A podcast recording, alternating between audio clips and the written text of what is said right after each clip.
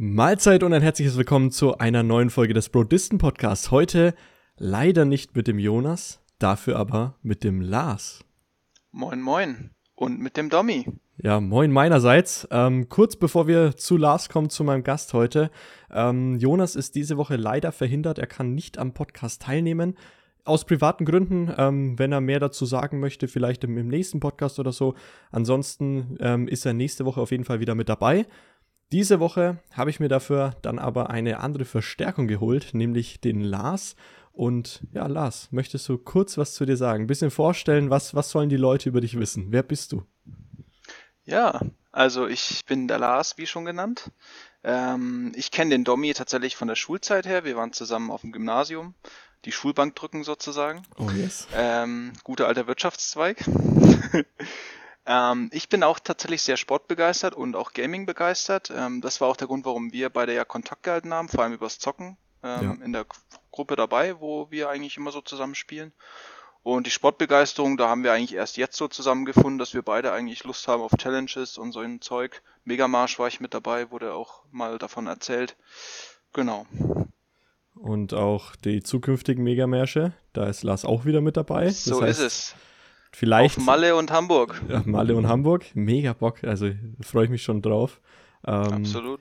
Und ja, Lars ist auch ab und zu in meinen Streams mit dabei, ähm, wenn er, wenn er äh, zeitlich das, das auch, auch so passt, dass, dass wir zusammen zocken können. Deswegen, wer äh, seine Stimme noch ab und zu mal hören möchte, gern mal im Stream vorbeischauen. Mm. Äh, Exotor auf Twitch. Nur kleine, Twitch kleine. slash Exotor. genau, so muss das sein. Ähm, aber ja, so, so viel zu Lars. Ähm, diesen Podcast habe ich ihm mir äh, speziell rausgesucht, vor allem wegen dem Thema. Kommen wir später noch zu sprechen. Aber bevor wir dahin kommen, natürlich die ganz klassische Frage. Lars, du kennst es als Zuhörer. Wie war deine Woche? Ja, tatsächlich. Ich bin ein äh, Langzeitzuhörer. Ähm, ich war tatsächlich am Wochenende mal Snowboarden, Skifahren. Äh, bedeutet, äh, ich war in Sölden mit meiner Freundin und wir haben uns den guten Aquadome gegönnt, wer ihn kennt, größte Therme Österreichs. Sehr geil. Und das haben wir einen ganzen Tag lang gemacht. Da wird man dann rundum bedient mit Frühstücksbuffet und hat eine private Liege und allem drum und dran, riesen Saunabereich. Kann man dann zwischen den Bergen schön ins warme Wasser gehen, kann ich sehr empfehlen. Und einen Tag waren wir dann Snowboarden. Da waren wir dann im Sölden auf dem Gletscher oben. Da war dann ab 2200 Meter sogar Schnee gelegen. Okay. Ne? Ist ja heutzutage ja. ungewöhnlich. Ja, sehr ungewöhnlich. Also war ja. wirklich krass. Man muss echt sich das vorstellen. Ab unter 2200 war nur Kunstschnee. Okay. Darüber ging's. Ja. Der Schnee war trotzdem gut. Es war auch ähm, ja, mäßig los, sodass man auch ordentlich fahren konnte. Also es hat auf jeden Fall viel Spaß gemacht. Und ja, ansonsten äh, kann der Domi gleich noch erzählen, was wir die Woche erlebt haben, wo wir zusammen waren. Domi, wie war denn deine Woche? Genau, bei meiner Woche, beziehungsweise noch eine Frage kurz zwischendurch. Du, du jetzt als bisschen Kenner im, im, im Schneesportbereich, ich bin ja noch nicht so lang Ski- und Snowboardfahrer, merkt mhm. man Unterschied zwischen Kunstschnee und normalen Schnee? Also meine also Freundin, drauf zu fahren? Ja, also meine Freundin sagt immer, man merkt es deutlich. Ich tatsächlich nicht so. Ich finde äh, nur, dass der halt so ein bisschen weicher ist, sodass sich halt schneller diese klassischen Schneehügel bilden. Okay. Äh, Zuhörer, die das äh, selber oft machen, kennen das wahrscheinlich am Ende des Tages in der Talabfahrt hast du riesige Schneehügel, äh, wo halt die Skifahrer halt immer ihre Kurven fahren und immer am Ende von jeder Kurve, wenn du halt so ne, quasi äh, in die nächste Kurve gehst, bildet sich so ein Hügel und dann sind da halt Hügel, Hügel, Hügel. Ähm, und das, glaube ich, bildet sich bei Kunstschnee schneller mal. Aber ich persönlich merke da keinen Unterschied. Und als Snowboardfahrer, ja, weiß ich nicht, glaube ich, ist das vielleicht auch nochmal was anderes, aber Skifahrer können da vielleicht mehr zu sagen. Wir beide sind Snowboardfahrer, deswegen eher nicht. Dann fährst du gar kein Ski dann mehr, nur noch Snowboard? Nee, also ich habe direkt Snowboardfahren damals gelernt und auch nie das Skifahren, ähm, also Langlaufen damals im äh, Schwimmen schon, das war so trainingslagermäßig, aber Skifahren an sich noch nie ausprobiert. Okay, ja gut, aber Snowboard macht auch einfach nochmal mehr Bock, finde ich. Also ich habe es noch nicht lang ausprobiert, hat auch mal kurz was dazu mhm. erzählt, aber ja, macht mega Bock. Aber im ja, Kunstschnee bin ich noch nie, zumindest bewusst noch nie gefahren. Äh, muss ich auch mal ausprobieren. Aber ja, zu, zu meiner Woche. Ähm, Lars hat schon angekündigt, wir waren die Woche bei einem ähm, Kumpel von uns beiden, Tobi, über den erzähle ich auch gleich nochmal etwas, und haben uns, ja, eigentlich war es so ein Whisky-Treffen, also wir gehen dorthin, um verschiedenen Whisky auszuprobieren. Und zusätzlich dazu haben wir uns noch einen Film angeschaut. Das und Lars, ist lustig, wie- weil das höre ich gerade zum ersten Mal, Ja, dass wir zum Whisky trinken da waren. Das hatte ich mit Tobi vorher so ausgemacht. Das ist dann aber eher in einen Filmabend ausgeartet. Ähm, Oh. Aber ja, welchen Film haben wir uns angeschaut, Lars? Wie heißt der? Oder wie hieß er? Dieser Film hat den tollen Namen John Dies at the End. Und stirbt John am Ende? So viel Ja, schon das mal vorweg. Blöde ist das- tatsächlich, äh, ohne zu spoilern, eventuell nicht. Eventuell nicht, aber man weiß es auch nicht. Also ob John stirbt oder nicht, keine Ahnung. Ich, es ist wirklich ein sehr verwirrender Film. ja, sehr verwirrend und ich würde trotzdem jedem mal raten, diesen, ich weiß nicht, soll ich ihn als Scheiß betiteln, äh, diesen Geilen Scheiß mal Scheiß. anzuschauen. Ja, Geiler mal Scheiß. anzuschauen. Leute, sowas ist wirklich nice. Also wenn ihr als Zuhörer auch mal Rubber gesehen habt, es geht in die Richtung. Du wirst verwirrt, es ist alles ziemlich random und irgendwie hat schon eine Story, aber man könnte es als künstlerische freie Interpretation Interpretation bezeichnen bei diesem Film, dass du einfach nie weißt, genau, was, was jetzt gerade zuerst passiert ist und was überhaupt als nächstes passiert. Also es ist wirklich sehr interessant. Ja, Rubber trifft es ziemlich gut. Also der tötende Autoreifen, auch ein sehr random Film. Und John Dies at the End geht in eine sehr ähnliche Richtung, was diesen Random-Faktor ja, Ja. angeht. Und einfach, einfach mal anschauen. Auf, auf Amazon Prime haben wir ihn geguckt. John Dies at the End.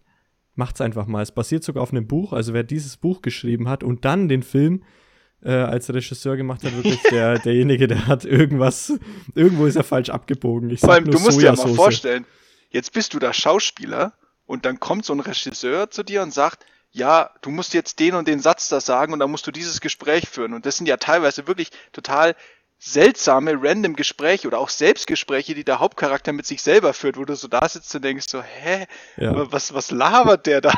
total hirnlos und trotzdem irgendwie, also so verwirrend, dass man sagt, okay, man muss ihn trotzdem mal gesehen haben. Würde ich mittlerweile sagen. Also nach dem Film am Abend war ich so da gesessen am Sofa und dachte mir so, was habe ich mir da gerade angeschaut? ich habe es nicht verstanden. Aber jetzt, paar Tage später, schaut ihn euch an. Es Wird auf jeden Fall einer unserer Klassiker, das merke ich schon. de definitiv. Der, jedes Jahr wird er jetzt ausgepackt. Zu, zu Weihnachten erstmal John Dies at the End. Und irgendwann, vielleicht kann ich auch die Frage beantworten, ob John stirbt oder nicht, aber heute mit meinem Stand noch nicht. Naja, so, so, viel, so viel dazu. Ähm, wo ich aktuell auch noch dran bin, wir haben ja bald unseren Megamarsch ähm, in, in Malle und bin gerade sehr auf der Suche nach neuen Schuhen dafür Mhm. weil ich habe gemerkt, die, die Schuhe, die wir oder die ich anhatte an, an dem Megamarsch in Nürnberg, no chance, dass ich damit Ja, das das, nochmal laufe. Hm, das hattest du erzählt, dass da irgendwie, das ging nicht, ne? Das war nicht Die gut. sind halt, Schuhe. also die Schuhe sind halt, das sind solche, ja, 20 Euro, ich kaufe mir welche auf Amazon, Mhm. damit ich irgendwelche Ja, ja. Schuhe habe, Schuhe. Und sowas dann damit zu laufen, war einfach nur tot. Also ich habe heute noch Nach Hast du- Nachwirkungen von dem, von dem Lauf. Ich auch, noch. tatsächlich. Also Ja. Nachwirkungen in Form von halt so Abschürfungen am Fuß, Ja. tatsächlich. Ja, habe ich auch immer noch. Das ist Wahnsinn. Und äh, ich habe halt gemerkt, die, die, die Sohle ist einfach viel zu hart auch und bin da Mhm. Hast gerade du auf der gute Suche. Laufschuhe? Überhaupt nicht, nee. Das sind meine. Dann mach mal, dann geh mal zu einem guten Sportschuhladen deiner Wahl. In, äh, ich meine, äh, Herzogenaurach gibt's da bestimmt auch einen und mach so eine ähm, Laufschuhanpassung. Du kannst da wirklich, so eine Laufanalyse wird dann gemacht mit dir. Gibt's eigentlich mittlerweile in jedem guten äh, Schuhladen, wo du ähm, Sportschuhe kaufen kannst. Und dann können die wirklich einen Schuh dir auch geben, der genau zu deiner Laufart passt. ja, Also wenn du ein bisschen so nach rechts einknickst oder so beim Laufen, dann geben die dir halt einen Schuh, der das ausgleicht. Also wirklich, dass es genau auf deinen Laufstil zugepasst wird. ja, Und dann, so habe ich meine, zum Beispiel meine Laufschuhe mir gekauft, sind die zwar teurer, aber wirklich gute Schuhe, die auch wirklich lange halten und für dich dann auch passen.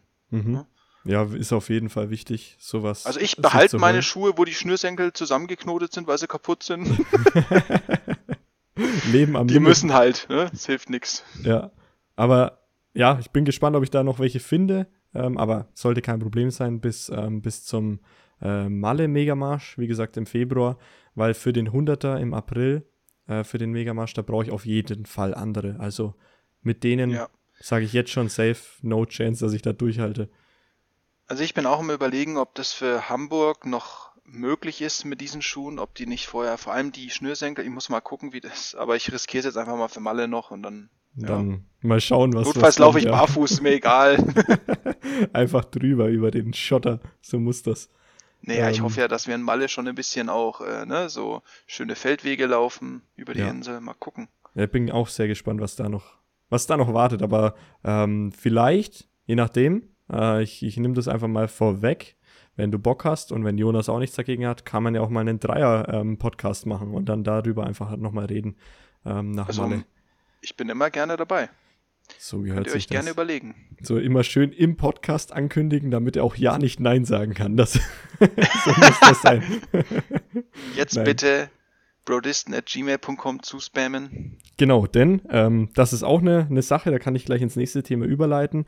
Ähm, Lars hat es schon erwähnt, ihr könnt uns jederzeit per, per Mail erreichen an brodisten.gmail.com oder aber auch bei unserem Instagram-Kanal, heißt einfach nur Brodisten, denn da hat uns auch was erreicht. Ich leite über in das Thema Challenge. Wir haben ja immer noch eine Challenge am Laufen, nämlich 20 Klimmzüge in einem Set, also in einem Satz zu machen, ohne abzusetzen.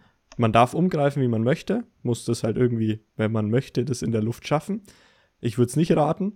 Und da hat uns der, der liebe Tobi was zugesendet. Ein kleines Video. Kann ich jetzt hier im Podcast schwer zeigen. Aber da zeigt er, wie er es versucht hat, den, ähm, die, die Challenge und ist bei 10 Klimmzügen rausgekommen.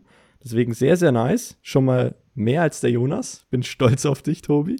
Ähm, Respekt. Ble bleib dran, mach weiter. Und wir werden sehen. Vielleicht, ne, wenn er, wenn er da irgendwie dran bleibt, vielleicht schafft das ja vor einem von uns beiden auf, auf die 20. Ich bin aktuell jetzt bei äh, 17, schaffe aber die letzten drei nicht. Also es wird noch, es dauert 17 noch. 17 ist verdammt viel. Also, es, also ist, ist schon, schon, wirklich krass. Ich hätte auch nicht gedacht, dass es so schnell so hoch geht, weil ich, ich bei, bei, ja bei Klimmzügen finde ich immer ist diese magische Marke so die Zehner-Marke. Wenn man zehn ja. Klimmzüge schafft und dann vielleicht so dreimal zehn, dann ist das wirklich geil, auch zum Trainieren. Ja. Aber wenn man schon elf, zwölf am Stück schafft, ist schon richtig viel. Aber 17 und auf allem diese 20er-Marke ist schon auch ein krasses Ziel. Das ist ein, ein geiles Ziel und ja, wie gesagt, so lange bleibt die Challenge auch aktiv. Ihr könnt weiterhin auch ja, Versuche einsenden, wenn ihr möchtet. Wenn ihr es vor uns schaffen solltet, vor Jonas oder vor mir, dann haben wir beide, ja, verkackt, sage ich mal, und wir müssen beide durch die Bestrafung durch. Ansonsten läuft die Challenge eben so lange, bis einer von uns beiden die 20 geschafft hat und dann kriegt ja jeweils andere die Bestrafung. Der Jonas ist, glaube ich, gerade bei 9 oder auch bei 10, da bin ich mir nicht ganz sicher. Ähm, aber bin gespannt, wie er sich macht und ja.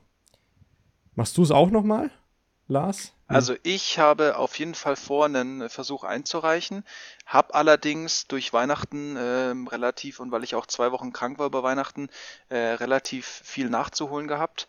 Ähm, ich gehe regelmäßig bouldern, dadurch ist das für mich schon mal was, was ich eigentlich gut können sollte. Hab auch so, wenn ich Klimmzüge mache, ähm, schaffe ich auf jeden Fall immer so zehn Stück, auch ähm, danach nochmal acht, dann vielleicht nochmal sechs, also schon auch äh, mehrere Sätze, dass ich dann machen kann. Also wenn ich am Stück wirklich durchziehe und vielleicht dieses Umgreifen so ein bisschen übe, übe und schaffe, dann könnte ich mir vorstellen, dass ich so 12 bis 14 sind, glaube ich, schon drin. Und klar, wenn man jetzt dann mehrere Wochen übt, dann schafft man vielleicht auch die 20 irgendwann, aber ja. das sehe ich noch sehr weit. Also ob okay. das irgendwann mal ja. was wird, mal gucken. ja, ich bin gespannt. Mal schauen, was, was, äh, was noch so kommt. Aber wäre cool, wenn du auch einen Versuch einsendest. Wie lange glaubst du, wirst du dafür noch brauchen? Also was schätzt du jetzt, wenn du dich so selbst einschätzt von der, von der Reichweite her? Drei Stück sind ja nicht so viel eigentlich. Nicht viel, aber gib mir drei Wochen, dann sollte ich es hin, hin, also hinbekommen. Hoffe ich. Nicht schlecht. Aber nagelt mich nicht fest bei den drei Wochen. Aber ich versuch's. Festgenagelt, eindeutig. Ja, drei Wochen, okay. Ab Wenn drei nicht, Wochen will ich dich sehen. Ja. Punkt, Mal drei schauen. Wochen von jetzt an wird es veröffentlicht auf dem Instagram-Kanal. Ja. Es sind halt auch wirklich, es sind ja nur drei, wie du schon sagst, es ist nicht viel, aber dadurch, dass du halt davor schon diese 17 gemacht hast, ist halt wirklich die, die Arme zittern und ich krieg diese letzten Absolut. drei nicht mehr hin. Also, ähm, da könnte ich jetzt auch nicht vor, sagen, es ist Kopfsache. Jetzt müsst ihr euch vorstellen, ihr seid ja so jemand wie ein Sascha Huber, die dann da so Challenges veröffentlicht, wo sie eine Stunde lang Klimmzüge machen. Äh, und danach haben die erstmal gebrochene Hände und was weiß ich nicht. Also halt, ne, dass die ganze Hand aufgerissen ist und Ja. sonstige Zeug für Wochen. Also da hast du wirklich was davon. Das habe ich auch schon mal gemacht, eine Stunde lang Klimmzüge. Echt? Wie viel Ja. hast du geschafft? 135. Also ist jetzt bei Weitem nicht das, was der, Boah. was Sascha macht natürlich, aber ähm, du musst dich ja überhaupt mal noch hochziehen können. Das ist ja der Punkt. Ja, du merkst Krass. auch, wie, wie das sehr schnell ab, äh, abfällt, die, die Mhm. Zahl. Also ich habe, glaube ich, mit fünf hatte ich angefangen, dass ich fünf mache, weil ich ja wusste, okay, ich muss es eine Stunde lang machen. Und dann immer wieder nur irgendwie drei, dann zwei und irgendwann sogar nur noch einen, weil du kannst dich nicht mehr Naja. hochziehen und deine Hände, die haben diese, diese runde Krümmung dauerhaft dann drin. Also du kannst sie Ja, nicht ja, mehr klar. ausstrecken. Die, das ist glaube ich sofort, ja.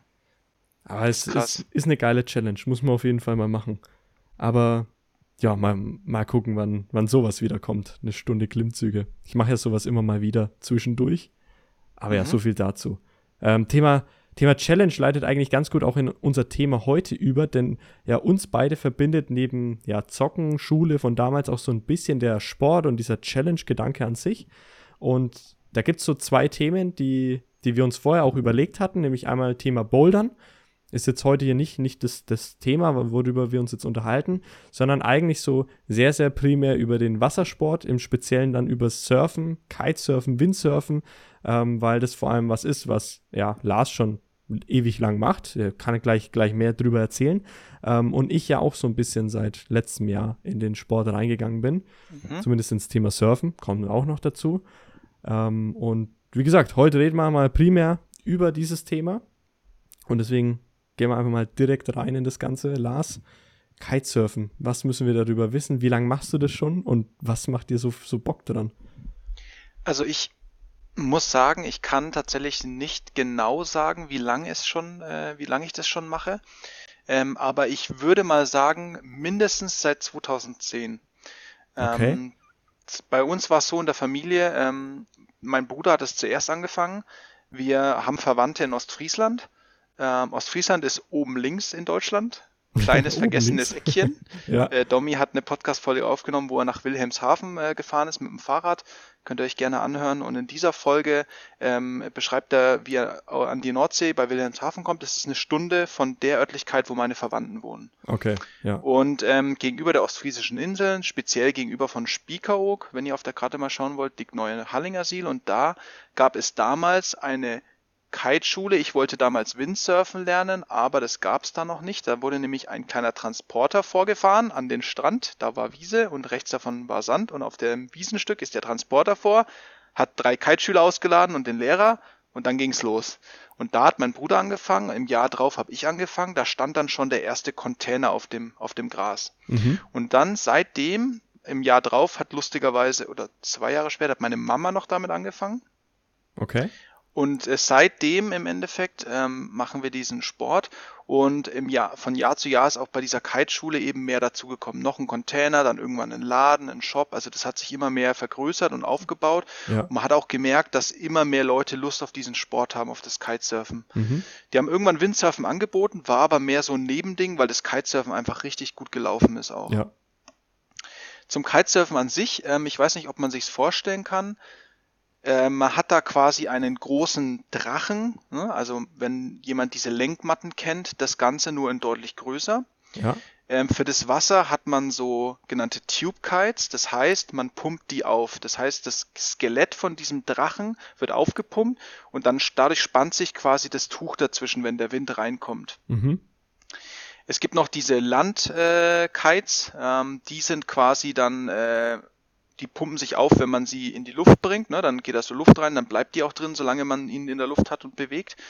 Äh, wie diese Lenkmatten halt in größer. Die werden aber eher fürs Land genutzt, weil wenn die im Wasser sind, dann gehen die nach 30 Sekunden unter. Ja. Zu dem Drachen hat man dann noch ein Board, das man verwendet und dadurch lässt man sich mit Windkraft durchs Wasser ziehen. Mhm. Da kann man dann auch sehr schnell äh, surfen. Also ich glaube, der Weltrekord liegt bei 110 km/h oder so. Bei Sturm mit irgendeinem riesen Kite aufgestellt worden. Ich weiß zwar nicht, wie man das schafft, weil äh, man muss diese Power vom Wind auch gegendrücken mit seinen Beinen, damit man nicht nach vorne gerissen wird. Ja.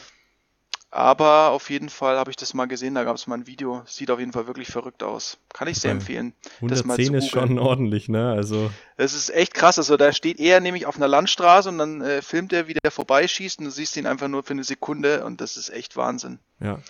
Ähm, Kiten geht auch tatsächlich so weit, dass es ähm, ein Extremsport ist, weil nämlich das Ganze sehr schnell sehr gefährlich werden kann. Mhm. Dadurch, dass man dem Wind ausgesetzt wird, muss man halt das Wetter auch sehr gut kennen und beherrschen. Das ist auch ein Teil der sogenannten Schulung, die man da hat. Es gibt also die Möglichkeit, einen, eine Art Führerschein zu machen, eine Mhm. Lizenz. Und es gibt auch genug Kitespots da draußen, ähm, die eine Lizenz verlangen. Okay. Das heißt, ähm, es gibt immer einen ja, Aufseher quasi für, ähm, für einen Spot, wo gekitet werden darf. Eine Schule meistens. Und die haben dann auch das Recht quasi von dir zu verlangen, dass du eine Lizenz vorweist, wenn du überhaupt das machen möchtest. Mhm.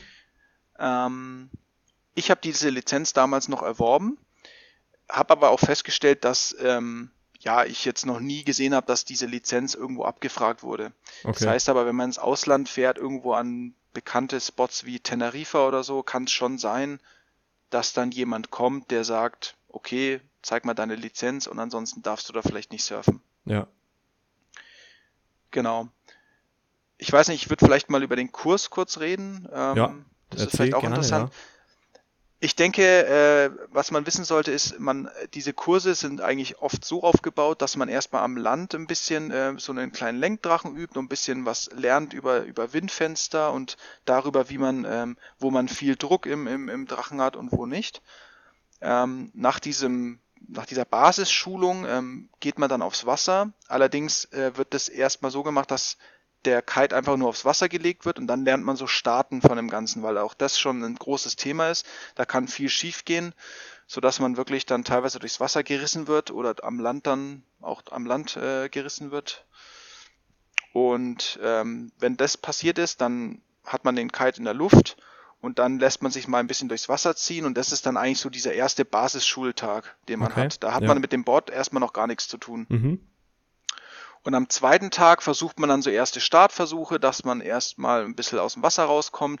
Ähm, und das ist dann eigentlich auch so die erste große Hürde beim Kitesurfen, weil ähm, man Ewigkeiten vorne übers Board fliegt, bis man es dann irgendwann mal schafft aufzustehen und geschweige denn ein paar Meter zu fahren, ist wirklich, das dauert sehr lange. Mhm. Also ich weiß noch, dass ich damals in unserem ersten Urlaub ähm, diese Lizenz gerade so bestanden habe, mal ein paar Meter gefahren bin, aber so richtiges Fahren, da habe ich auf jeden Fall mal noch ein, zwei Urlaube gebraucht, bis das funktioniert hat. Ja. Ja. Ähm, was äh, auch wirklich empfehlenswert ist, wenn man das Ganze erlernen möchte, ist, dass man sich vielleicht einen Spot raussucht, der ähm, nicht von äh, Ebbe und Flut beeinflusst ist und der vielleicht ähm, vom Wasser her auch eine Möglichkeit bietet, dass es eher hüfthoch ist. Okay. Denn äh, man muss sich Folgendes vorstellen. Es ist natürlich windabhängig. Wenn der Wind nicht da ist, dann funktioniert das Ganze nicht. Und es ist äh, Flut- und Ebbe abhängig, wenn du an einem Spot bist, wie ich immer war. Das heißt, es kann halt sein, dass es sich so rausläuft, dass du an einem Tag gar nicht raus kannst, weil dann genau Ebbe ist, wenn der Wind da ist. Und wenn dann Flut ist, ist der Wind weg. Ähm, und du kannst natürlich dann, wenn du noch nicht so gut bist, nur so lange auch gehen, wie du halt stehen kannst, weil ansonsten der Wind dich wegzieht und du kannst da nichts gegen machen. Ne? Du kannst da nicht gegenschwimmen oder so. mhm. Ähm, das heißt, ähm, und man muss auch wissen, das erste, was am Anfang wehtut, sind die Beine, weil man darf jeden Meter zurücklaufen gegen den Wind mit Ja, dem Drachen in der okay. Hand, durch Schlick und Ja. Schlamm, Ja. Den man nach vorne verliert, weil man ja nach vorne gezogen wird mit dem Ja. Windwind. Und Dann musst du wieder zurücklaufen, damit du dann wieder nach vorne gezogen werden kannst. Also am Anfang Beinschmerzen vorprogrammiert. Muskelkater incoming, ja, okay. Richtig. Also es bietet sich durchaus an, vor dem Ganzen vielleicht ein, zwei Mal kurz Beine zu trainieren, dass man ein bisschen vorgeübt äh, ist und dann kann man sich dem Schmerz aussetzen. Mhm. Kann es auch genau. mal gefährlich sein, wenn man irgendwie so aufs Wasser aufdotzt oder sowas, wenn man sagt, okay, man Genau, also- ein bisschen ab. Das ist vielleicht auch noch interessant ähm, und wichtig zu wissen. Es ist, wie gesagt, ich habe ja schon erwähnt, es ist ein Extremsport. Ähm, es liegt halt auch vor allem daran, ich habe genug Situationen erlebt ähm, äh, und leider auch zusehen müssen. Meine Mutter hat sich mal ganz schlimm verletzt beim Starten des Drachens an Land. Ähm, wenn du jetzt so vor dich schaust, musst du dir beim, beim, äh, beim, Wind, beim Kitesurfen immer so eine Kuppel vorstellen, die vor dir ist. Das heißt, in dieser Kuppel befindet sich dein Windfenster. Der Kite ist eigentlich direkt über dir mhm. und kann dann von links nach rechts in diesem Windfenster sein. Das ist eigentlich die gute Position. Jetzt kann es aber sein, du startest den eigentlich immer, wenn du dir das Windfenster als Uhr vorstellst, auf drei oder neun Uhr, also links oder rechts von dir. Da wird mhm. er gestartet. Ja. Wenn du den aber nicht richtig hoch bekommst, dann und er aber schon steht, dass er Wind kriegt, dann driftet er nach vorne, also direkt vor dich. Und da ist quasi die Powerzone und da hat er den meisten Druck. Das heißt, wenn du nicht schnell genug bist und es nicht richtig machst, dann kann es sein, dass der dahin driftet und dann reißt er dich komplett weg. Und das ist meiner Mutter passiert. Und meine Mutter ist damals, das weiß ich noch, da ist der Kite dann hochgerissen und dann ist er durchgeloopt. Mhm. Und wenn äh, dieser Drache durchloopt, also das heißt, er macht so Neuner-Bewegungen, dann hat er den noch mehr Druck und damals mit 180 Kilo schwerem Kite-Lehrer oder 120 Kilo, glaube ich, hat er gewogen, äh, hinten dran 30 Meter durch die Luft geflogen und dann mit der Schulter aufs Gras geknallt. Boah, scheiße, okay. Und die Schulter aufgerissen. Ja, ist dann am nächsten Tag wieder ins Wasser, hat mhm. weitergemacht. Ähm, Power? Powerfrau? ja, muss man auch, weil sonst die Angst überwindest du nie wieder. Hat auch ja. der Kite-Lehrer gesagt, geh sofort rein, mach weiter, weil sonst wirst du ja. nie wieder an das Ding gehen. Ne? Ja, das ist richtig. Ähm, mein Bruder ist auch mal, da ist plötzlich ähm, Sturm aufgezogen aus dem Nichts. Einfach so, kam die Böe und er ist einmal zehn Meter in die Luft geflogen. Ich schaue so nach oben, sehen, wie er fliegt auf die Steine zu vom Deich und dann äh, ins Wasser Gott sei Dank springen konnte. Er hat das halt damals schon gut genug gekonnt, dass er sich in der Luft gelenkt hat, dass er im Wasser landet. Also er ist ja. dann wirklich zehn Meter hoch, rübergeschwebt, 15 Meter durch die Luft und dann im Schlick gelandet. Ja. Ähm, und deswegen ist es ganz wichtig, das Wetter zu beobachten und sich einfach nicht zu überschätzen. Lieber eine Kitegröße kleiner nehmen, dass man dann halt nicht zu viel Druck hat und dass man einfach dann auch sicher wieder rauskommt aus der Geschichte. Mhm. Es gibt mhm. zwar gewisse Sicherheitssysteme, das Ganze ist am Bauch befestigt, äh, dieser ganze Drachen. Ähm, und äh, man kann dann verschiedene Sachen auslösen, dass der sich von einem Körper löst, dass der quasi weg ist. Ne? Mhm. Aber wenn man halt nicht schnell genug ist, ne, dann kann trotzdem sehr viel passieren auch. Aber ja. wenn man das dann auch mal kann und auch einen Spot sich sucht, wo es wo es wirklich weit und breit auch nichts passieren kann, dann geht es eigentlich. Ähm, zu deiner Frage, wenn man aufs Wasser klatscht, dann kommt es halt drauf an, wie du drauf klatscht. Man kennt es, wenn mal jemand vom Zehner springt und einen Bauchklatscher macht, tut Aua. weh. Ja.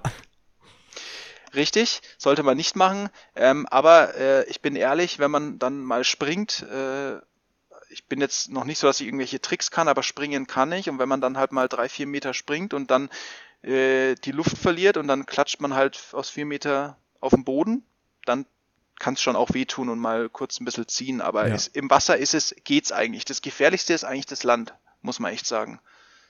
Ja, Tatsächlich. das heißt auch, Kitesurfen macht man gar nicht so weit außen im Wasser drin, sondern wirklich mehr dort, wo, wie du schon gesagt hast, hüfthohes Wasser. Und dort startet ja. man und dort befindet man sich auch so grob die ganze Zeit oder geht man auch mal wirklich genau. weiter raus?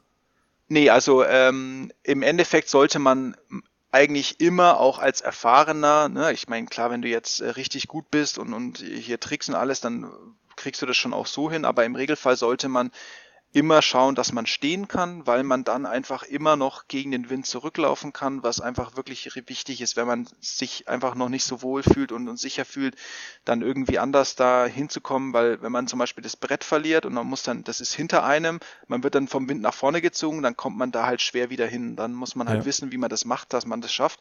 Wenn man nicht laufen kann, dann hat man echt ein Problem und es ist auch nicht, also es ist eigentlich so, dass äh, jede Saison werden mehrere Leute dort an der Kiteschule, wo ich bin, ähm, auch gerettet, weil die halt rausgetrieben werden äh, oder ähnliche Geschichten.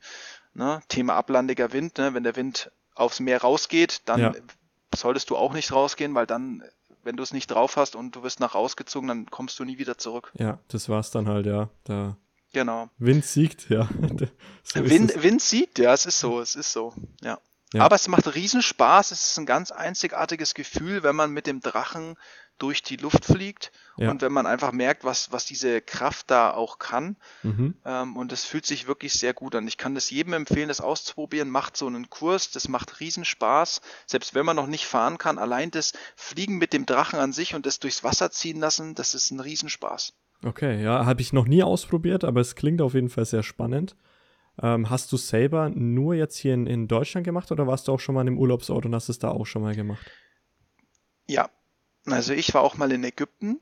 Das ja. heißt, äh, Ägypten ähm, in El Guna hatten wir ein Hotel äh, damals mit, äh, mit der Mutter und wir haben äh, dort einen eigenen Kitestrand gehabt und okay. das war wirklich sehr schön. Ne? Da ja. hast du dann dieses tolle ähm, türkisblaue Wasser und das war wirklich super. Auch vom Wasser her hattest du halt immer ähm, relativ äh, gleichmäßig hohes Wasser, sodass du eigentlich immer raus konntest. Ja. Den ganzen Tag über. Der Wind ist äh, therm thermischer Wind. Ne? Es gibt quasi einen Unterschied zwischen ähm, äh, den verschiedenen Windsorten, aber thermischer Wind ist halt sehr konstant. Mhm. Und das heißt, es waren halt die perfekten Bedingungen. Ne? Ja. Und da war ich, da war ich auch viel, viel draußen und konnte auch viel surfen und in Deutschland, ähm, auch an verschiedenen Orten. In Niederlande war ich mal, da hat okay. mein Papa ja. uns eingeladen, mein Bruder und mich. Ähm, genau, das waren eigentlich so die Orte, wo ich mal unterwegs war. Aber mhm. so jetzt ganz viel mit Kitesurfen äh, reisen habe ich jetzt noch nicht gemacht. Okay, ja, aber also sieht man ja auch nicht so oft, ne? Also wenn man jetzt irgendwo an, an einem Strand ist, sieht man jetzt nicht so ähm, die klassischen Spots, ah ja, das sind jetzt hier die ganzen Kitesurfer. Äh, da sieht man die, sagen wir mal, die normalen Surfer schon öfter. Ähm, aber beim Kitesurfen ist es natürlich so, es kommt halt auch auf den Wind drauf an. Und der ist, der ist halt einfach wahnsinnig wichtig für den Sport, weil kein Wind, dann auch kein Kitesurfen. Das ist. Absolut. Ist, also das, das ist halt der Unterschied vielleicht auch ähm, zum Windsurfen, ja. zu dem wir dann äh, gleich auch kommen. Ähm, beim Windsurfen kannst du bei jedem Wind raus. Es ist halt nur die Frage, ob es dann auch Spaß macht, weil ja. du natürlich bei wenig Wind halt einfach ein wenig vor dich hinschipperst. Da ja. kannst du mit dem Kitesurfen halt noch nicht anfangen. Aber ja. wenn du Kitesurfen kannst, dann geht's halt immer auch ab. Also dann mhm. hast du halt immer deine, keine Ahnung, 20, 30, 40 kmh drauf äh, und kannst halt ordentlich fahren. Ne? Ja. Muss man auch sagen. Und das finde ich halt, ja, sag ich mal, macht halt auch ein bisschen dann mehr Spaß, wie wenn du jetzt halt so ein bisschen vor dich hinschipperst. Ja. Ja, Kitesurfen ist auf jeden Fall actionreicher als jetzt äh, Windsurfen. Ich würde sagen, gehen wir gleich, gleich über ins Windsurfen. Ähm, Gerne. Das habe ich zum Beispiel noch nicht ausprobiert, aber du hast mir erzählt, dass du genau, das mal ausprobiert genau. hast. Genau, ich, ich habe es mal ausprobiert und das ist schon echt lange her. Es war damals im, im Afrika-Urlaub. Ich war mal in, in Afrika, habe mhm. das dort ausprobiert. Es war 2008 oder 2009. Ich kann dir nicht mal ganz genau sagen, aber es ist schon ordentlich her. Ähm, und habe da einmal Windsurfen ausprobiert. War halt auch so eine, so eine Hotelanlage und da konntest du halt so einen so einen Kurs dann buchen, wo du dann also ich war da komplett alleine mit einem äh, Lehrer, deswegen war das ganz geil, weil ja, Privatunterricht, oh ja, das, ist, das ist echt nice. Und hat richtig Spaß gemacht. Also ich muss sagen, es war halt, es war nicht schwer. Ich weiß nicht, ob ich da gute Bedingungen hatte oder einfach das Wetter gut war, Wind gut war. Ähm, stellt sich halt aufs, aufs Surfbrett, holst dann irgendwie dieses fette Segel hoch und stehst mhm. dann drauf und genießt das einfach. Also ist jetzt nicht mega actionreich. Ich meine, du machst jetzt da, also klar, gibt auch die Leute, die dann hier Wellen machen und äh, da entlang mhm. äh, schippern und so. Ich war jetzt einfach nur auf einem, äh, am, am Strand, am planen Meer, äh, wo jetzt noch nicht fette Wellen waren und bin mhm. da einfach ein bisschen rumgeschippert. Aber, und da sind wir jetzt genau mit dem Thema Wind, der wurde dann irgendwann stärker und ich habe so gemerkt, fuck, ich treibe voll ab. Immer mehr weiter in Richtung Meer hinein. Oh, und ja. ich Scheiße. konnte halt noch nicht drehen oder sowas, ne? So noch mhm. nicht so richtig gut. Da habe ich dann gemerkt, so, oh shit, jetzt wird es ein bisschen gefährlich. Und da musst du halt performen in dem Moment. Also entweder du, ja, du schipperst weiter aufs Meer, Meer, hinaus oder du versuchst jetzt irgendwie zu drehen. Äh, hab's dann auch hinbekommen äh, nach einer Zeit, aber das war, war ein geiles Erlebnis. Also ähm, Windsurfen mal aus, auszuprobieren war definitiv auch mal eine Erfahrung wert. Aber da siehst du auch wieder, wie gefährlich das wirklich sein kann, wenn die Windrichtung dreht ja. und du wirst rausgetrieben aufs Meer. Man, das ist wirklich nicht so Spaß und da musst du halt wissen, was tue ich in dem Moment. Ne? Beim ja. Windsurfen hast du den Vorteil, du springst halt ab. Ne? Ich glaube, gesichert am Bord ist man ja nicht, oder? Ist nee, man irgendwie verbunden mit dem gar Bord? Nicht. Gar Überhaupt nicht. Ne? Das heißt, ja. du kannst einfach runterspringen. Ja. Beim Kitesurfen musst du halt deine Sicherheitssysteme im Schlaf beherrschen. Du musst genau wissen, was muss ich jetzt wie ziehen, damit du das Ding von dir wegkriegst. Ne? Ja.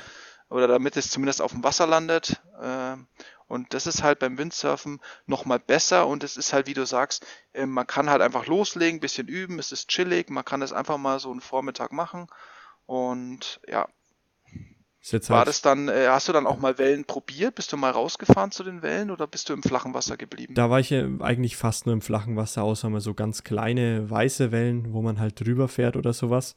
Ähm, da es nur ein Tag war, also einmal, ich weiß, zwei Stunden oder was das ist, eineinhalb Stunden, drei Stunden, mhm. irgendwie sowas in dem Zeitraum war das, ähm, gab es jetzt da nicht die, die Möglichkeit, da fett äh, die Wellen zu, zu reiten mit dem Windsurf-Brett. Ähm, ich kann mich wirklich nur noch an, ja, an so ganz kleine Wellen erinnern. Das war es eigentlich. Also entweder ich habe es verdrängt, aber. oh Gott, die schlimme Erfahrung. die schlimme Erfahrung, ja. Was würdest du sagen, wie schnell du damals warst mit, dem Board? Boah, das kann ich gar nicht einschätzen. Auf Eher jeden so Fall, Schrittgeschwindigkeit oder nee, war es schon schnell? Definitiv schon schneller. Also schon so, dass du merkst, oh, der, der Wind zieht dich richtig und du musst dich echt festhalten mhm. an diesem Segel. Ähm, war schon okay, so, da dass hattest da, du aber guten Wind dann tatsächlich. Ja, also der, der Wind war super. Ähm, die Bedingungen waren, glaube ich, wirklich optimal. So, es war ein guter Wind, aber nicht, nicht, wie gesagt, ist lange her, aber ich erinnere mich nicht mehr an große Wellen. Und das war, war echt geil. Also mehr, mehr kann ich dazu gar nicht sagen. Das war einfach eine, eine schöne Erfahrung und würde da auch jedem, der so ein bisschen mal in das Thema Wassersport reingehen möchte, aber nicht so jetzt voll die Action sucht oder ein bisschen Angst auch vor, ähm, vor gewissen Wassersportarten hat, würde ich Windsurfen empfehlen, weil es von der Art so ein bisschen das, ich sag mal, das sicherste ist. Klar muss man da auch wissen, was man tut und aufpassen, aber äh, Kitesurfen, von den Erzählungen, die du jetzt ge gebracht hast, und vom auch normalen Surfen, die sind halt weitaus gefährlicher, was das angeht. Ich denke halt, desto mehr du irgendwo der Wind dich auf Geschwindigkeiten bringt und der Wind dich oder das Wetter dich beeinflusst, desto gefährlicher wird's. Und ich glaube halt, wie gesagt, äh, das, äh, der Unterschied ist halt wirklich, du kannst halt beim Windsurfen einfach abspringen. Du bist im Wasser und wenn du schwimmen kannst, ist alles safe. Die Gefahr ist halt natürlich gut, klar, wenn eine Sturmböe ist und dir haut das Segel ins Gesicht, dann ist ja. das sicherlich auch nicht gesund. Ja. Würde ich auch jedem vom abraten. Einmal runter vom Bord. Ähm, aber ja, wie gesagt, beim, das ist halt echt so der Punkt beim Kitesurfen. Das ist, kann halt so vieles Verschiedenes passieren. Ja. Ähm, und trotz allem bleibt es, wie gesagt, auch da dabei, lasst euch da nicht abschrecken. Probiert es einfach aus, weil es, es klingt zwar gefährlich, weil viel passieren kann, aber im Regelfall mit einem Trainer hinten dran bleibt es einfach trotzdem eine schöne Sache und es passiert erstmal eigentlich nichts, wenn du einen sicheren Spot hast. Ja, und das macht ja eigentlich der Trainer. Der wählt es ja für dich aus, auch beim Windsurfen. Es wird ausgewählt. Die schauen genau, wo bist du, wie ist die Windbedingung und dann wählen die das aus und sagen, heute geht's, heute probieren wir es und dann ist es auch eigentlich soweit sicher und ja. passt es auch. Ja. Genau, kommen wir dann auch direkt vom Windsurfen zum eigentlichen Surfen. Das ist ja auch was, was wir jetzt äh, beide schon ausprobiert haben. Ich würde einfach mal bei dir anfangen. Ähm, wo hast du Surfen ausprobiert? Wie oft schon? Und wie hat sie gefallen? Ja, also Surfen habe ich tatsächlich zum ersten Mal ausprobiert in Costa Rica und zwar einen Tag haben wir das gemacht. Es waren, glaube zwei Stunden, ein bisschen mehr als zwei Stunden. Ähm, ganz spontan äh, waren wir bei unserer Rundreise, hatten wir die Möglichkeit dazu. Ähm, Pazifik, glaube ich, war das. Ähm, und nee, das war sogar der äh, Atlantik dann. Nee, doch, das war, genau, war, Paz war Pazifik. Pazifik die ist, Nordseite. ist West, also Westen, Osten ist ja, genau. Atlantik, ja, okay. Genau, das ja. war, war, war beim Pazifik. Und ja. das war wirklich, war wirklich cool. Mir hat es sehr gut gefallen. Also man macht ja da erstmal diese Trockenübungen an Land, wie man am, aufsteht. Am Land, ne? ja. Ja, genau. Also dieses Yoga quasi. Ja, ja. man macht dann wirklich, man muss sich da vorstellen, äh, für die Zuhörer, man ist dann da am Sand und dann kriegt man so eine Linie gezeichnet. Dann muss man da äh, in den dreibeinigen Hund gehen und dann muss man da das Bein irgendwie vorbringen zu den Armen und dann macht man da so, das wiederholt man, dass man halt so dieses Aufstehmuster hat. Da hat man einfach so ein paar Schritte. Ja. Ähm, und dann äh, sind wir aufs Wasser, auch ne, zu den Wellen. Die sind jetzt natürlich auch nicht ewig hoch, aber so, dass man es gut für Einsteiger üben kann.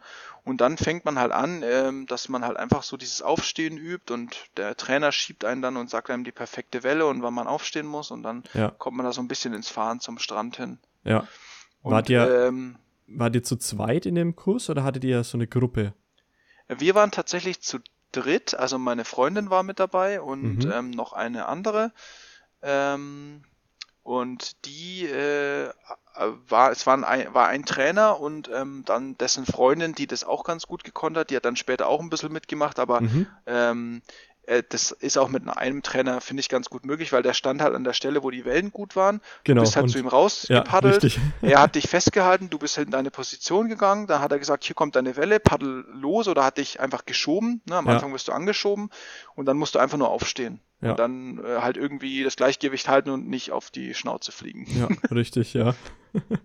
ja, genauso war es bei mir auch. Ähm, bei mir war es ja auch in, in Costa Rica. Ähm, aber die Atlantikseite, also wir haben die zwei unterschiedlichen Orte kennengelernt. Das sind ähm, die Wellen, glaube ich, noch mal ein bisschen höher, habe ich das Gefühl gehabt, oder? Äh, wurde mir auch so gesagt, ja. Also ich, mhm. wie gesagt, auf der Pazifikseite war ich nicht ähm, surfen, deswegen kann ich es äh, sch schlecht selbst vergleichen, aber wurde so gesagt, dass das ähm, ja eher der, der, sagen wir mal, in Anführungszeichen krassere äh, Wellenspot ist. Oder Wellenspots sind eher auf der Atlantikseite. Ähm, aber wir haben da halt auch eine Stelle gehabt, die für Anfänger ganz gut war, denke ich mal. Und es war ganz lustig, weil wir waren einfach essen, irgendwo in so einem kleinen Imbiss. Und dann kam jemand zu uns her, der auch dort essen war und meinte so, hey, ihr schaut aus wie Touris. Wenn ihr Bock habt, ne, also war überhaupt nicht aufdringlich oder so, wenn ihr Bock habt, meldet euch bei mir, hat so eine Visitenkarte gegeben und meinte so, Surfstunden, äh, also so eineinhalb Stunden oder, oder drei Stunden, ich weiß gar nicht mehr, was, wie lang das war. Ähm, meldet euch bei mir per WhatsApp, wenn ihr Bock habt, können wir morgen was starten. Ihr hättet es, den Kurs zu zweit, also nur ihr beide, sonst, sonst, sonst keiner. Wir waren nämlich zu zweit. Und ja, wenn ihr Bock habt, meldet euch. Kostet so und so, so viel. Äh, ansonsten noch schönen Abend, genießt euer Essen, alles gut. Und normalerweise Mega. bin ich sehr, sehr empfindlich bei sowas, wenn immer so jemand ankommt und mir was ja, verkaufen ja, will. Ähm, mhm. Aber der hat es echt cool gemacht. Dann haben wir uns tatsächlich am selben Abend noch bei ihm gemeldet, dass wir es gern einen Tag später ähm, machen wollen würden. Und dann hat er uns abgeholt, äh, kam da mit seinen Surfbrettern. Wir sind an den Strand gefahren, sind so ein paar äh, Stücke abgefahren, ähm, wo er halt gucken wollte, okay, wie sind da so die Wellen? Nee, erster Spot war ein bisschen noch zu heftig, sind wir an den zweiten Spot gefahren. Und auch ab dann lief erst die Zeit. Ne? Also der hat sich wirklich Zeit genommen für uns. Und erst ab dem Moment, wo wir sozusagen surfen waren, ab da lief auch erst mhm. die Zeit, die wir halt bezahlt haben.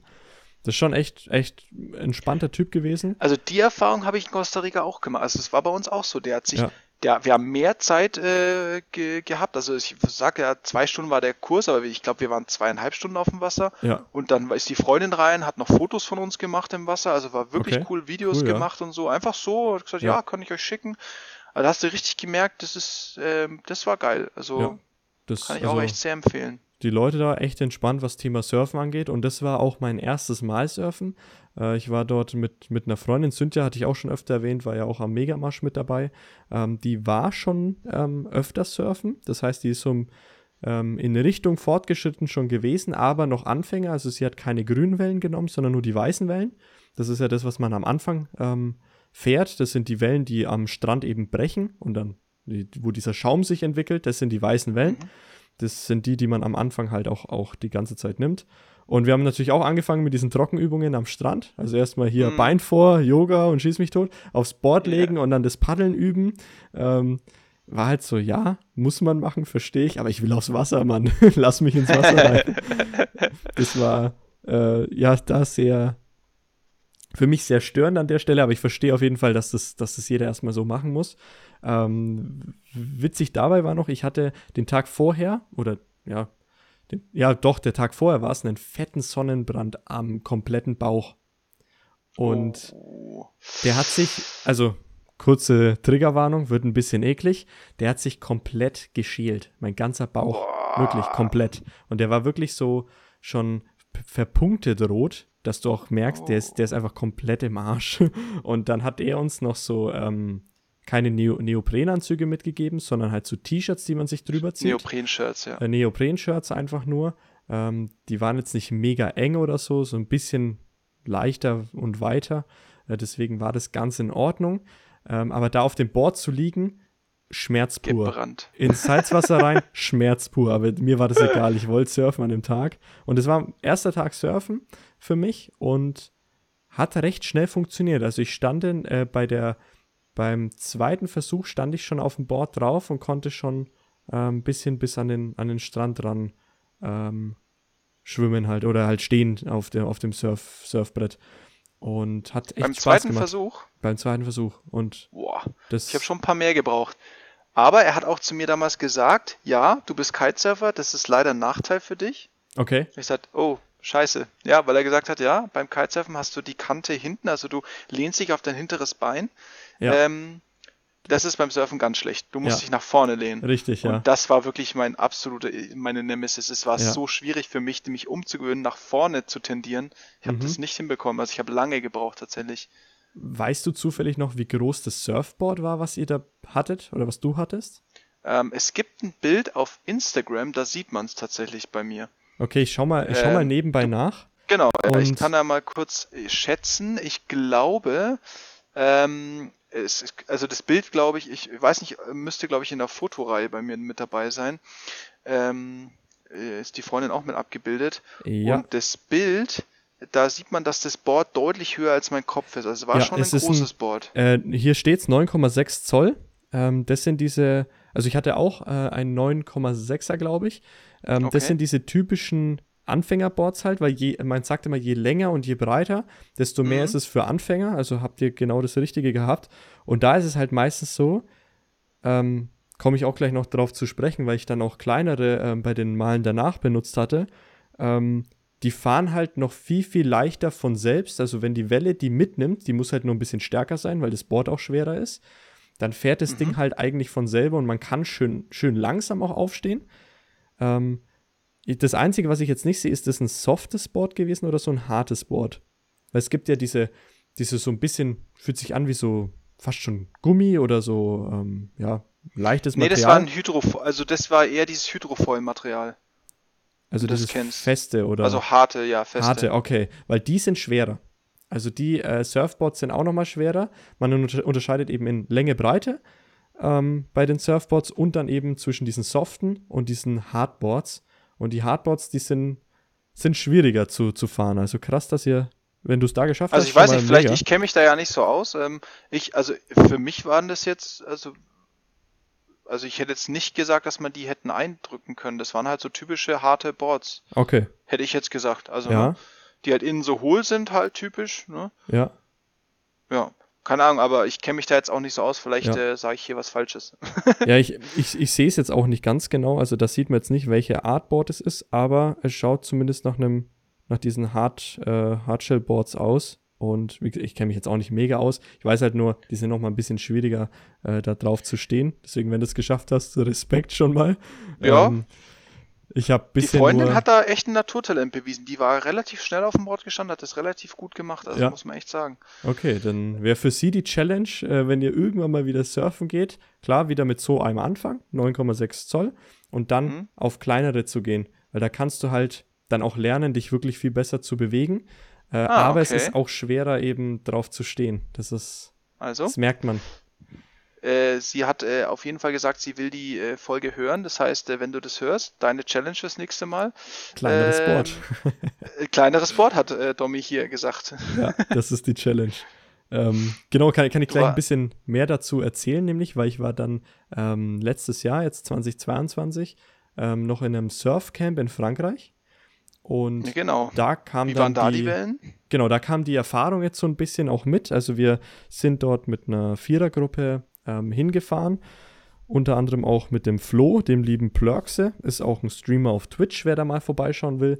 P-L-O-E-R-X-E. Äh, macht gerade auch einen 12-Stunden-Stream aktuell.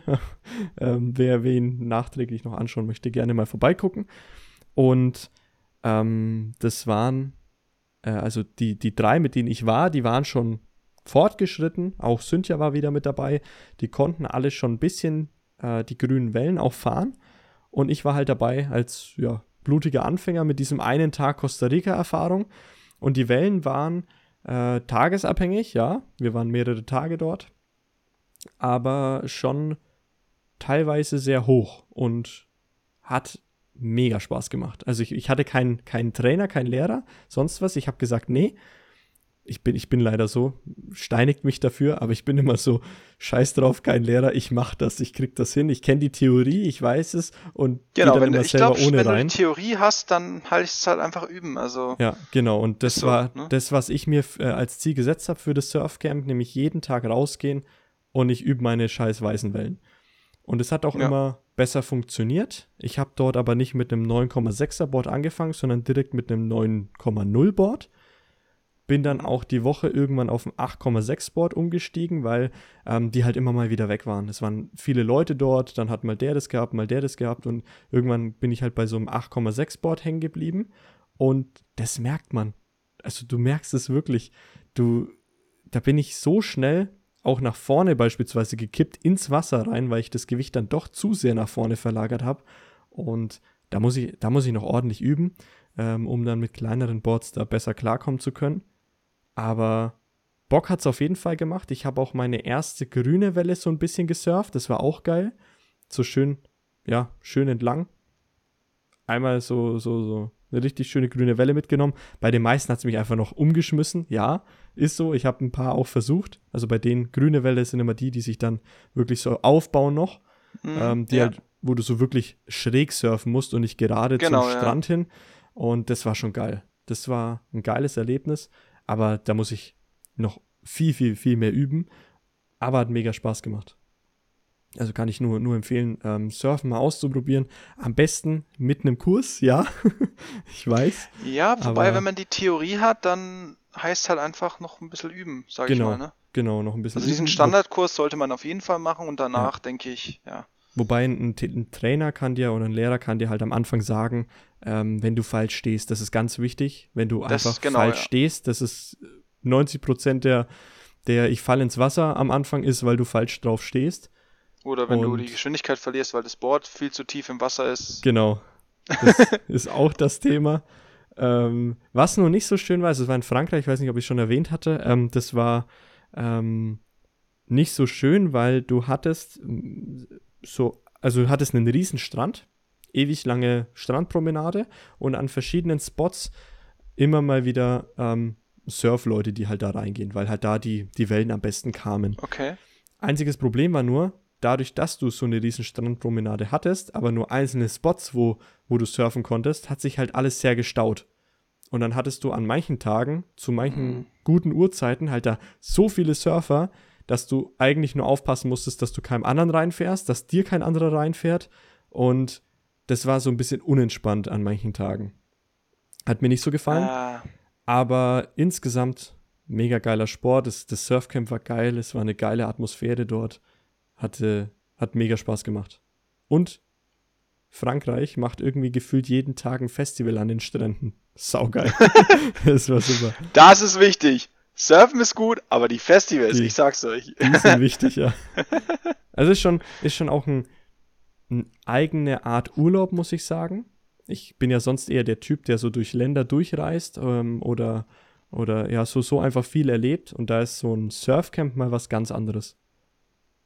Auch von den das Leuten her, von so. der Mentalität irgendwie was ganz anderes. Ja, das, ähm, äh, was die, was meine Freundin und ich auch machen wollen, ist, dass wir mal an die Algarve fahren und in Portugal quasi so ein Surfcamp machen. Okay, ja. Ähm, das ist ja vom, vom Ding, also vom Meer her wie, wie in Frankreich dann quasi. Mhm. Und ähm, da glaube ich, ist es halt auch, das wird halt auch sehr schön. Und äh, ich schätze mal, das wird halt wie bei dir laufen. So, man muss halt einfach jeden Tag rein und äh, irgendwie ja. seine weißen Wellen überstehen. Ja. Und dann schafft man vielleicht mal so eine grüne. Ich, ich kannte diese Kategorien noch gar nicht, aber es ist jetzt auch mal so cool zu hören. Ähm, weil ich wie ja nur diesen Zwei-Stunden-Kurs hatte, erstmal so reingucken ins Thema, noch keine Ahnung davon gehabt. Ähm, auch mit den Boards kennst du dich ja scheinbar mehr aus. Da weiß ich jetzt beim, äh, zumindest beim Surfen kenne ich mich da gar nicht aus.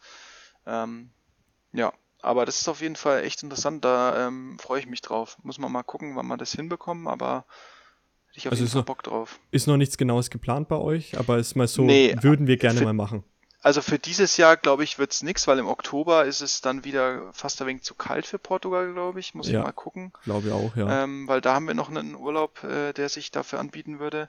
Ja. Aber ähm, ja, wir finden auf jeden Fall einen Zeitpunkt dafür. Das ist auf jeden Fall auf unserer Liste. Sehr gut. Dann ja. eine allerletzte Frage noch zum allgemeinen Thema Surfen in, in jeder Kategorie. Was hältst du von den Neoprenanzügen? Also ich habe tatsächlich ja selber einen, für, ja. weil man braucht einen fürs Kitesurfen auf jeden Fall, vor allem in der Nordsee. Ähm, in Ägypten habe ich keinen angehabt, da war es mhm. ja sehr warm.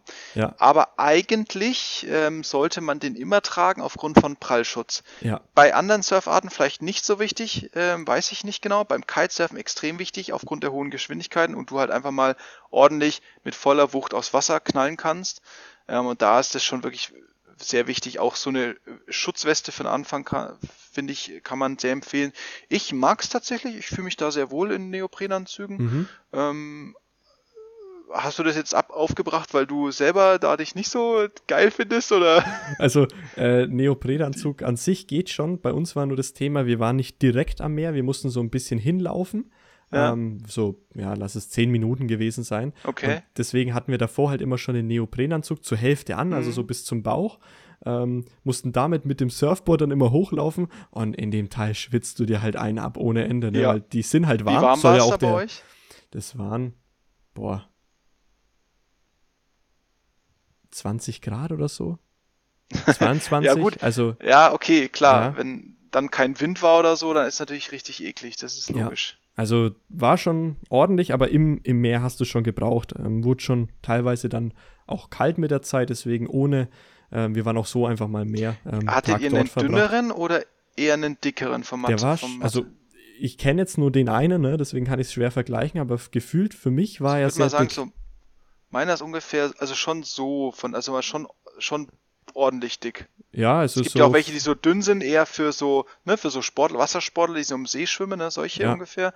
Ne, also ähm, meiner war schon, schon recht dick. Ähm, ja, ungefähr. Also ich zeige es jetzt nur dem, dem Lars, weil ja, genau, wir, wollte ich auch gerade sagen, wir haben es gerade in die Kamera gezeigt. Ist ähm, ja schon dickerer Stoff gewesen. Ja, also so ein der, halber Zentimeter. Ne? Ja, ja. Kann man sagen. Grob. War schon. Ja. War schon warm. aber war schon warm. War schon ich habe mich tot geschwitzt. voll, voll. Aber im, im Meer ist es natürlich. Ähm, du, angenehm. ich sag's auch immer, also äh, wenn du einen guten Neoprenanzug hast, ist immer auch ganz lustig, weil die Nordsee, die Leute kennen es äh, vielleicht äh, aus dem Fernsehen, stürmisch, regnerisch ist dort quasi der Hochsommer. Ja, ja.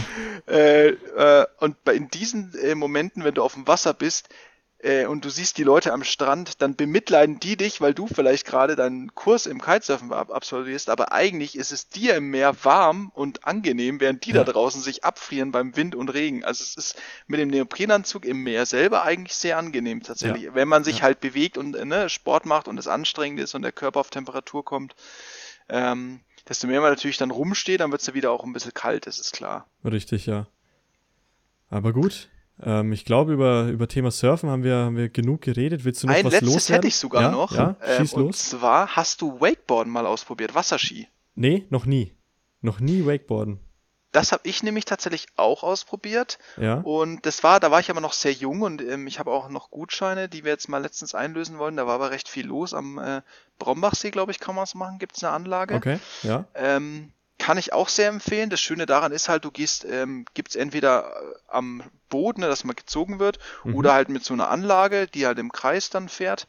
Ähm, und das macht auch recht Spaß und ist halt gut für Einsteiger. Einfach mal hingehen, ähm, ja. einfach mal probieren und einfach mal ein paar Runden fahren. Wasserski oder, oder Wakeboarden. Ähm, ja, ich, also da gibt's halt auch nicht viel zu sagen, weil du wirst halt äh, im Kreis gezogen, dann gibt's da so Rampen, wenn du mal richtig gut bist, kannst du da wenig so Tricks drüber machen ja. für die absoluten Profis. Ähm, macht auch Spaß, ist mal sowas für zwischendurch. Ähm, ist jetzt aber natürlich nichts, wo man jetzt, also finde ich jetzt persönlich, Außer man hat, ist er jetzt richtig, findet es richtig geil. Es ist jetzt kein Thema, wo man jetzt seine Lebzeit mit verbringt, äh, sondern man macht es halt mal so zwischendurch mit Kumpels mal irgendwie zwei Stunden oder so einen Tag oder so. Und ja. dann am nächsten Tag macht man wieder was anderes. Ne? Ich habe es jetzt gerade noch mal, wenn kein Wind ist zum Beispiel.